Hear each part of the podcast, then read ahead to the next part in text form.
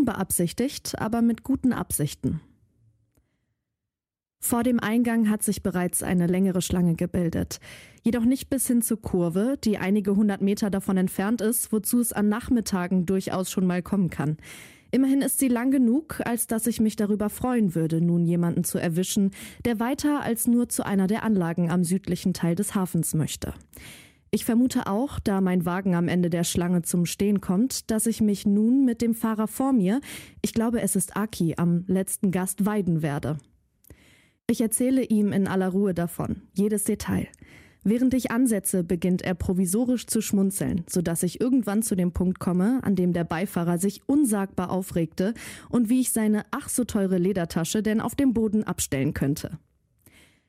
Hätte ich auch zu gern gesehen, wie du sie über dem Bordstein schweben lässt, steuert er bei, als er zwischendurch Luft bekommt. Es geht voran. Die Schlange wird kürzer und so steigen wir beide wieder in unsere Wagen, um ein Stück fortzufahren. Das tief hängende Morgenlicht fällt direkt auf den Rückspiegel und blendet mich, trotz Sonnenbrille, so dass ich mich glücklich schätze, nicht weiter als ein paar Meter geradeaus fahren zu müssen. Weil ich nun langsam unter den ersten 20 bin, kurbel ich das Fenster hoch. Wie immer bleibt es kurz vor dem Regenschutz stecken. Routiniert schlage ich mit einer Hand gegen das Glas, während die andere, in Stößen, den Hebel in der Tür umdreht. Dann schalte ich die Klimaanlage an, weil die meisten Fahrgäste darauf bestehen, nicht mehr als nötig von dem mediterranen Klima abzubekommen und es stattdessen lieber vom kühlen Safe Room aus betrachten. Nachdem ich ausgestiegen bin und die Tür hinter mir geschlossen habe, richte ich die Sonnenbrille und entzünde eine Zigarette, die ich mir von Aki geschnort habe. Die Zypressen am Straßenrand rascheln im leichten Wind, der auch mir ins Gesicht weht. Jemand hupt aber eigentlich hupt andauernd irgendwer. Aki erzählt mir von einer Fahrt letzten Dienstag, jedoch unterbreche ich das Gespräch erneut, um ein Stück fortzufahren. Als ich aussteige, redet Aki immer noch. Lächelnd schneide ich ihm den Monolog ab und erkundige mich, ob ich ihm einen Kaffee mitbringen soll. Er wird mit einem Mal wütend, wenn auch gespielt, fragt, wie ich es wagen könnte, den Platz hier jetzt einfach aufzugeben. Schließlich seien wir schon so weit vorangekommen und die Fahrer hinter mir werden sich in meine Lücke stellen, wenn die sehen, dass ich nicht vorfahre und das könne mich auf die Schicht gerechnet eine ganze Fahrt kosten und ob ich sie denn noch alle hätte. Und außerdem wären wir gerade mitten im Gespräch. Also willst du keinen Kaffee? Doch. Schwarz Empört hebt er die Hand, als wolle er mich schlagen. Viel Zucker. Du weißt, wie ich meinen Kaffee trinke. Ich schnorre mir auf Verdacht noch eine Zigarette bei ihm, rauche sie aber nicht direkt und laufe ins Flughafengebäude. Als ich wiederkomme, haben sich die anderen Taxen vor Mainz gestellt. Aki ist nun unter den ersten zehn. Nun reiche ich ihm den Kaffee ins Auto. Er sagt etwas wie Ich hab's dir ja gesagt und baut das auch weiter aus, ohne dass ich darauf eingehe. Der Kerl, der mit seinem hinter meinem Wagen steht, beginnt wie ein Wahnsinniger zu hupen, wobei ich die Tür öffne und mich auf den kühlen Sitz fallen lasse. Während ich den Kaffee austrinke, den Sträuchern noch ein wenig dabei zusehe, wie sie sich im Wind schütteln und mir zeitgleich die Lüftung kühl ins Gesicht pustet, fahre ich immer mal wieder vor, bis ich irgendwann an erster Stelle stehe. Ein Klopfen an der Fensterscheibe reißt mich aus einem Tagtraum. Eine attraktive Frau steht draußen und schlägt mit ihren Knöcheln gegen das Glas, und die Art, wie sie es macht, lässt sie gar nicht mehr so attraktiv wirken. Ich steige aus, hiefe ihre Taschen in den Kofferraum und sehe noch einmal kurz durch den Rückspiegel zu ihr, bevor ich losfahre. Wir lassen das Flughafengelände gerade hinter uns, überqueren die breite Allee aus Palmen und frisch geteertem Asphalt, bevor wir eine gewöhnliche Straße erreichen. Ich erschrecke mich fürchterlich, als die Frau auf dem Rücksitz ganz plötzlich lautstark zu reden beginnt und schlage dadurch etwas zur Seite aus, weshalb wir ein großes Loch im Boden mitnehmen, hinabfallen und sofort wieder hinauf katapultiert werden. Die Achsen knarzen. Hello, friends. This is Mathilde. So I've just arrived at the airport and I'm sitting in the taxi right now and everything is just so gorgeous. I feel so blessed. Dann legt sie auf. Oder auch nicht, weil ich es nicht erkennen kann, ob sie tatsächlich mit jemandem telefoniert hat.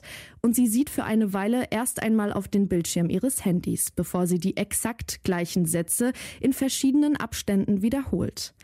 Irgendwann sagt sie etwas anderes. Können Sie nochmal über ein Schlagloch fahren? Das kam im ersten Video voll gut, aber ich sehe da irgendwie komisch aus. Zunächst fühle ich mich gar nicht angesprochen, weil sie es einfach in den Innenraum wirft, was unter anderem dazu führt, dass ich sehr verzögert antworte. Wissen Sie, der Wagen ist schon älter und sowas nimmt das Auto ziemlich mit. Und wenn ich Ihnen 50 Trinkgeld gebe? Gedemütigt fahre ich über das nächste Loch. Nein, Sie müssen mir schon Bescheid sagen, ich muss das Video ja aufnehmen. Ich antworte, ach so. Und kriege ich 50 pro Schlagloch? Sie lacht. Ich wechsle gerade von der geteerten Straße auf einen Schotterweg, als sie nach einer langen Pause recht plötzlich und laut zu erzählen beginnt.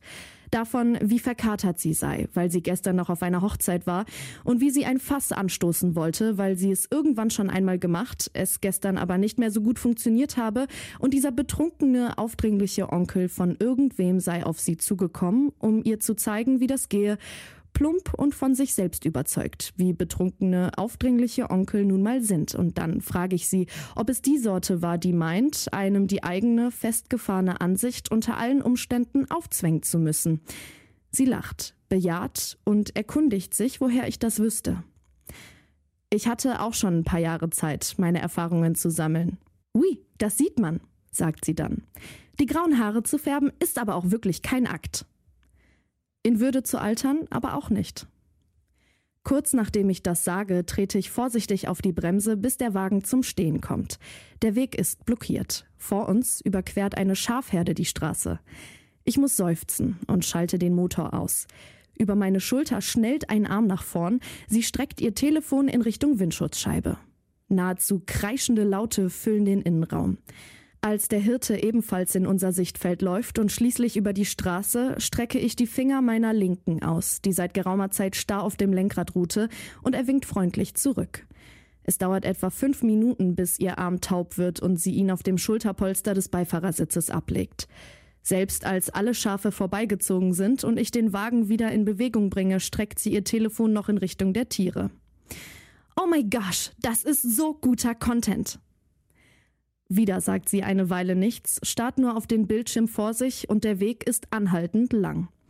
Riesige Felder auf beiden Seiten, plattes Land in Braun und etwas Grün und irgendwo am Horizont sind Berge zu erkennen. Massive Steinwände, die den Eindruck erwecken, als wollten sie irgendwen davon abhalten, dahinter zu sehen. Haben Sie studiert? Etwas perplex sehe ich durch den Rückspiegel nach hinten. Ja. Ich überlege gerade einfach an die Uni zu gehen. Ich habe das in meinen Zwanzigern irgendwie versäumt, aber ich weiß nicht, ob ich vielleicht schon zu alt dafür bin. Was hast du studiert? Kunstgeschichte, erwidere ich. Aber Sie wollten unbedingt Taxifahrer werden? Manchmal spielt das Leben so. Es wirkt fast, als würde sie sentimental werden. Es ist so traurig mit anzusehen, wie sie hier die Leute hin und her fahren und dafür gerade genug zum Leben haben und dann auch noch die ganzen reichen Säcke in ihre goldenen Käfige kutschieren. Da werde ich wütend. Wussten Sie, dass der obere erste Prozent der Weltbevölkerung genauso viel Geld besitzt wie die unteren 50? Woran liegt das? Vorhandenes Kapital zu vermehren ist einfacher, als es zu erwirtschaften. Sie sagen das so, als fänden Sie das gerecht. Ich trete etwas aufs Gas. Warum soll ich danach streben, etwas zu ändern, das ich nicht ändern kann? Was für ein Pech, dass Sie keine Träume haben, murmelt sie und sieht wieder auf ihren Bildschirm. Das sehe ich anders. Ich würde behaupten, dass es mein größtes Glück im Leben ist, nach nichts streben zu müssen. Wie können Sie das sagen? erwidert sie und hebt den Kopf dabei ein wenig. Vielleicht aus purem Egoismus. Vielleicht aber auch, weil ich die optimistische Hoffnung habe, dass es eine Menge Leute da draußen gibt, die das anders sehen. Ja, so wie ich zum Beispiel. Nein, das meinte ich nicht. Und wir fahren schweigend weiter. Immer weiter, während die endlosen Felder dieser trüben Beschreibung gerecht werden und irgendwann ein einsames Anwesen auf einem kleinen Hügel zu erkennen ist. Als sie mir das Geld gibt, legt sie die 50 obendrauf, rundet großzügig auf und verabschiedet sich freundlich, wenn auch abwesend, und sieht dabei in Richtung des Torbogens, hinter dem ein dumpfer Bass, mildes Geschrei und einige bunte Geländewagen zu erkennen sind.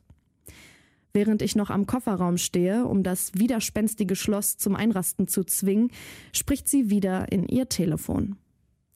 Hi everyone. So I just had a really nice conversation with the taxi driver and I really feel like a good human being for talking with normal people and really guys, think you should do that more often. Und nachdem ich mich auf den Sitz fallen lasse, schneidet ihr die sich schließende Fahrertür die Worte ab und ich kurble die Fenster erst wieder herunter, als ich bereits einige hundert Meter gefahren bin. Lasse die Hand durch die dicke, mir entgegenkommende Luft schweben und zünde mir die Zigarette an sehe auf die Uhr hinterm Lenkrad und denke noch darüber nach, bei Frankos Café vorbeizuschauen. Es ist zwar schon etwas spät, aber ich hatte den Besuch dort ohnehin eingeplant.